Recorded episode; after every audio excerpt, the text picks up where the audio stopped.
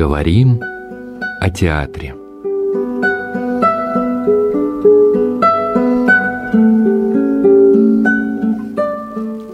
А поговорить мы сегодня с Сашей решили о Константине Сергеевиче Станиславском. Ну, пора уже, пора уже поговорить. Мы говорим о театре, о театре, надо уже о Станиславском Да, поговорить. но мы о нем говорили уже давно. давно. Потом еще говорили с Евгением Авраменко относительно недавно, но в, в том контексте, что Станиславский с Немировичем Данченко создают Московский художественный театр. Ну, собственно, о личности Константина Сергеевича, думаю, что можно говорить бесконечно. И у нас есть календарный повод, потому что родился он 17 января 1863 года, январь. И известен он под фамилией Станиславский, хотя настоящая его фамилия была Алексеев. Да? Да. Напомним не- некоторые факты его биографии. Вообще э, родился он в семье фабрикантов и промышленников. То есть э, к театру они отношения не имели. Но исключение составляла лишь бабушка Константина Сергеевича, французская актриса Ма- Мари Варлей. Она приехала очень давно, когда-то из э, Петербурга, ой, из Петербурга, из Парижа в Петербург на гастроли. И дед Станиславского был страстный театрал, он увидел красавицу на сцене Михайловского театра и влюбился. Вот, э, вот такой брак у них был, эм, от которого две дочери Но родились. он такой, у него, был, насколько я знаю, брак был не, не, не, Не зарегистрированный, да, и не- семья, не кстати, венчанный. вскоре распалась, и дочери остались э, как раз с дедом. То есть э, получается, что с бабушкой Константин Станиславский никогда, не- в общем-то, не общался. Но он был уверен, что э, страсть к театру у него именно от бабки. Но, кстати, э, мы знаем все актрису, э, да, э, Наталью Варлей.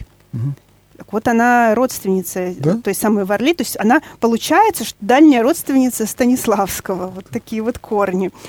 А кто же были такие фабриканты Алексеевы? Чем они занимались? Э, Очень богатая семья была. И производили они канитель. Что такое канитель? Веревки какие-то?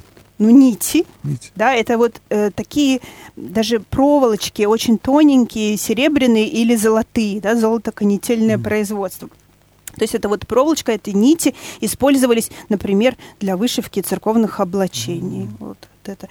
И, соответственно, вот э, целое дело было семейное, и предполагалось, что Константин как раз продолжит дела, ц- но он, как мы убедимся, и продолжал.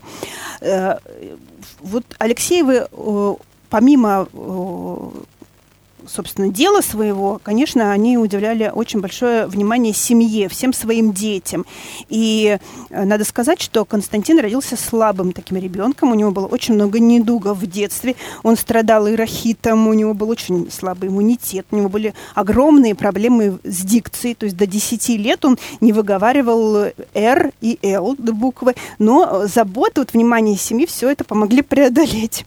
И дети занимались иностранными языками, танцами, фехтование преподавали, то есть полное разнообразие. Потом три года Константин учился в гимназии при Институте восточных языков, но ему не понравилось. Он попросил э, забрать его оттуда, но родители вовремя заметили интерес э, э, сына к театру. И вот увидев этот интерес, что они сделали? Они построили для него домашний театр. Театр этот называли Алексеевский кружок. И там ставились э, первые его спектакли и оперетты. Вот так вот. Э, До 40 лет Константин Станиславский Алексеев жил со своими родителями и продолжал, собственно, фабричное дело отца и очень эффекти- эффективным оказался директором фабрики. То есть он вот вел свое дело, даже участвуя уже, ставя спектакли, играя в спектаклях.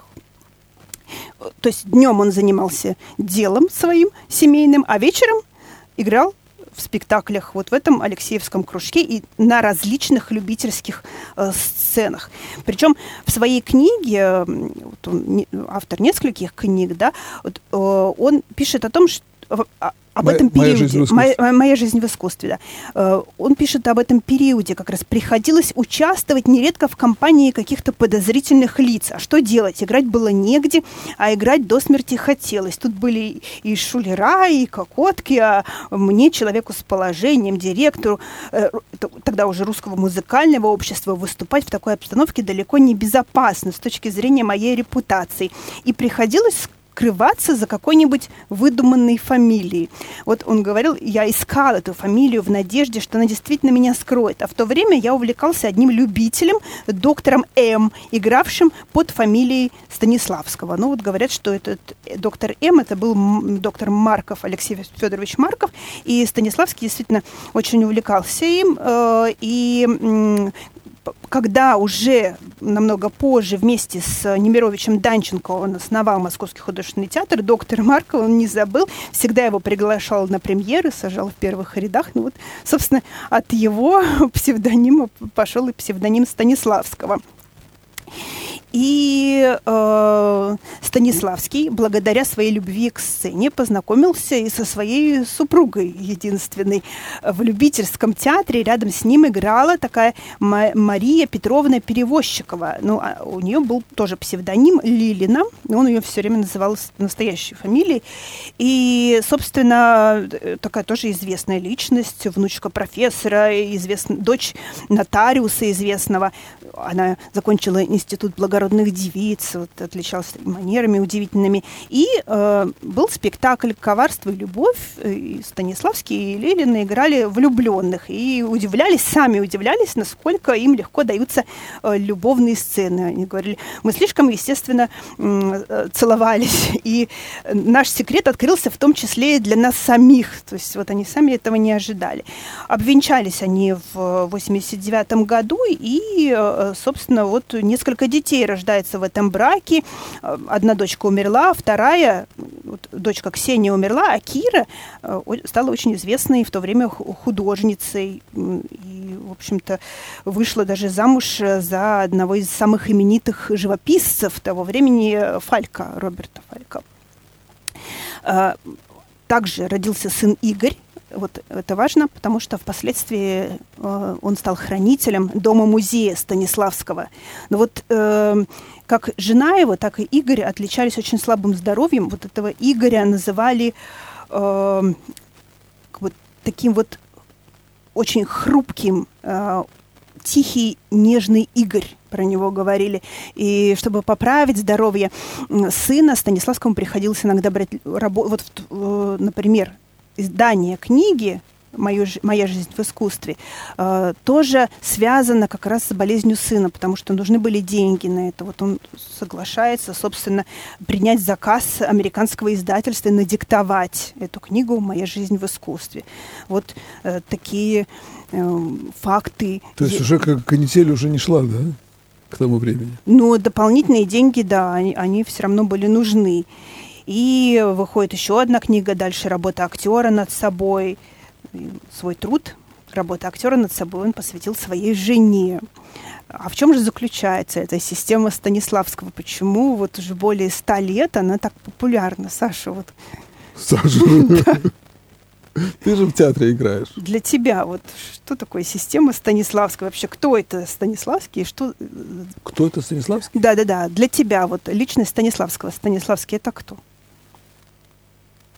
Не знаю. На самом деле, конечно, все это подпорчено, подпорчено было в э, советские времена, потому что э, ну, прекрасный был, э, конечно, режиссер, по всей видимости, хотя, конечно, мне спектакли его посмотреть не удалось.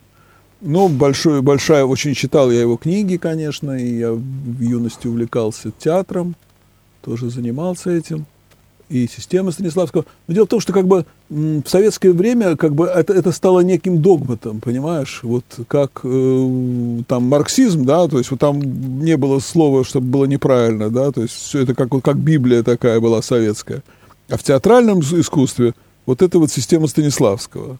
То есть эти, этой системой били по голове всем людям, там, там ты отступаешь от системы Станиславского, там в этом какой-то был политический подтекст. Угу. Да? Хотя на самом деле, конечно, не обязательно э, система Станиславского, есть другие системы, можно по-другому делать, и в современном театре, конечно. И при, причем э, система Станиславского, она включает в себя не только методику, то есть как надо актеру работать над ролью, к примеру, да, но и эстетику определенную, да, то есть как бы вот это вот, вот, это вот реалистический театр э, рубежа 19-20 века. И вот с этим, конечно, невозможно согласиться, что надо все спектакли делать только в одной эстетике Станиславского. Да? В советские времена, конечно, вот это вот навязывалось. Большие проблемы были, например, у Вахтангова, у Марджанова, там, которые пытались как-то сделать более какое-то яркое, яркое зрелище, да. Вот, поэтому, как бы, понимаешь, вот Станиславский, конечно, замечательный человек был, но вот и он тоже как бы он ну, согласился, на самом деле, на, вот эту вот роль главного советского режиссера уже в советские времена. Он там был орденоносец, и все там он получал, все привилегии, театр. Ну, что делать? Это как бы лучше было, чем если бы его, как Мирхольда, расстреляли бы, да? Поэтому, как бы, ну, хорошо.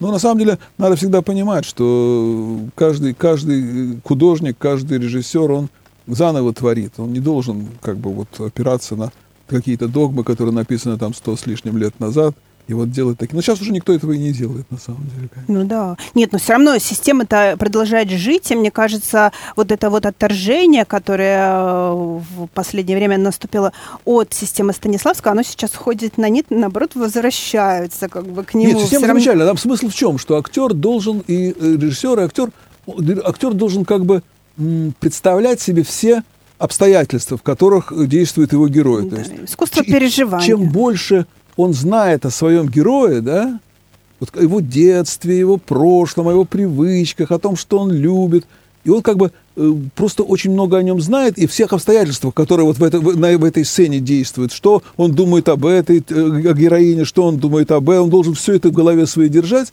И тогда он как бы им перед ним ставится задача. Зачем он говорит эти слова? Он слова эти говорит за тем, чтобы обаять вот этого человека. То есть и вот за каждым словом обязательно стоит задача, да, или действие, как говорил Станиславский. И вот э, зная все предполагаемые обстоятельства и зная задачу этой он, он получается, что он как бы вот как жизнь, как живет, как в жизни э, э, этот актер, да, в этой сцене. Это очень получается, если он талантлив в этом деле, он способен все это удержать в своей голове, то он может как бы вот практически сделать так, как будто это реальная жизнь, да. Вот, ну вот я так бы объяснил. Да, то есть, Я, конечно... конечно, не знаток всего этого театрального, но вот... Нет, нет, все правильно объяснила. То есть искусство переживания, вовлечения, да, узнавания своего героя, и потом инстинктивно ты воспроизводишь то, чтобы, то, что мог бы воспроизвести твой герой. То есть э, старые актеры, как бы вот французские актеры, да, они как бы, это был театр представления. То есть ну, надо было представить просто вот как вот, вот я сейчас, например, гневаюсь, а вот я представляю себе, как я гневаюсь. А тут ты, ты не должен представить, как ты гневаешься. Ты должен представить себе все обстоятельства, которые тебе, тебя окружают, и чего ты хочешь добиться каждой своей репликой. Да? И у тебя этот гнев, он будет сам собой получаться, потому что это не случайно все. Ну вот да, то есть вот такое как бы открытие для своего времени совершил э, Станиславский, наверное. При том, что, конечно, мы его воспринимаем сейчас как режиссера и создателя этой системы, но он еще был очень талантливый актер, и в том числе и актер комедийного дара, да, очень многие комедийные роли в «Женитьбе» он сыграл, вот э, тоже очень жалко, что мы не могли это видеть, потому что современники вспоминают даже вот это. Знаю, читал, читал что он был Гаев очень хороший в «Вишневом саде». Одна из, вообще, один, один из лучших Гаевых в истории. Да, вот воспоминания, конечно, нам сохранили. Но вот, к сожалению, в те образы. времена почти ничего не записывалось. Да. И очень требовательный был человек, э, добивался, чтобы следовали его системе. И Михаил Чехов, например, рассказывал, что иногда во время репетиции Станиславский доводил себя до отчаяния, добиваясь нужного ему результата по своей же системе. Это очень трудно э, было сделать, и он э, часто даже прерывал репетицию, как Чехов вспоминает, и ехал с кем-нибудь из актеров кататься на извозчике. «Зачем мне нужно все это?» — говорил он, всхлипывая всхлипывая, как младенец. «Я купец, у меня есть фабрика, зачем же я должен так мучиться?» Такой вот человек был. И еще удивительно, что при этом он был с одной стороны, на сцене он добивался правдоподобности, да, художественной, но сам был очень оторван в чем-то от реальности, вот и всякие байки на эту тему рождались, ну и, и случаи тоже известны. Э, вот, например, такой случай был на гастролях в Праге, немолодой питерский адвокат явился с холеной остроконечной бородкой. Ну, он играл, собственно, в спектакле. И его гримировал гример э, Лев Булгаков, гримировал его, подобрал для него парик в цвет, в цвет его собственной бороды, а бороду и усы, ну, это были настоящие, он только растрепал. И именно эту бороду Константин Сергеевич нашел фальшивый, неправдоподобный, а главное, неаккуратно приклеенный. И Булгаков, гример, стал заикаться, объясняя, что борода такая выросла, что она настоящая.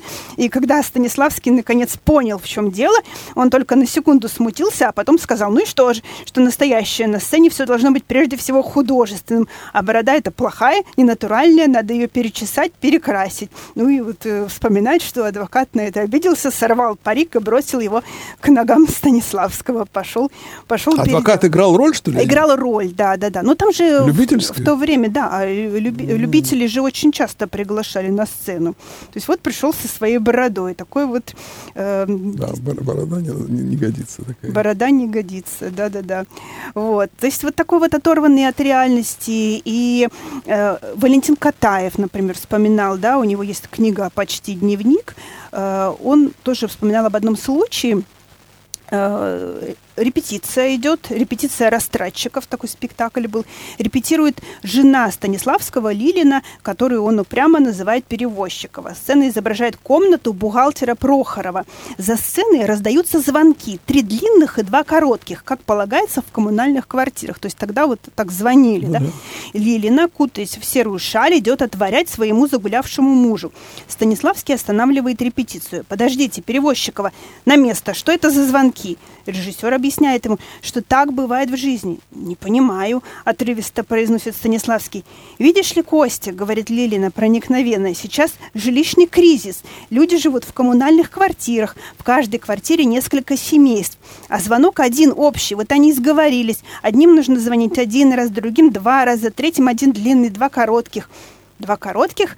— подозрительно спрашивает Станиславский. «Не верю, это наигрыш». Костя, ну я уверяю тебя. Не знаю, говорит он уныло. Перевозчикова, вы фантазируете. Да честное слово. Хм, в таком случае надо напечатать на афише, что это пьеса из жизни людей, не имеющих отдельной квартиры. Вот такой вот, да.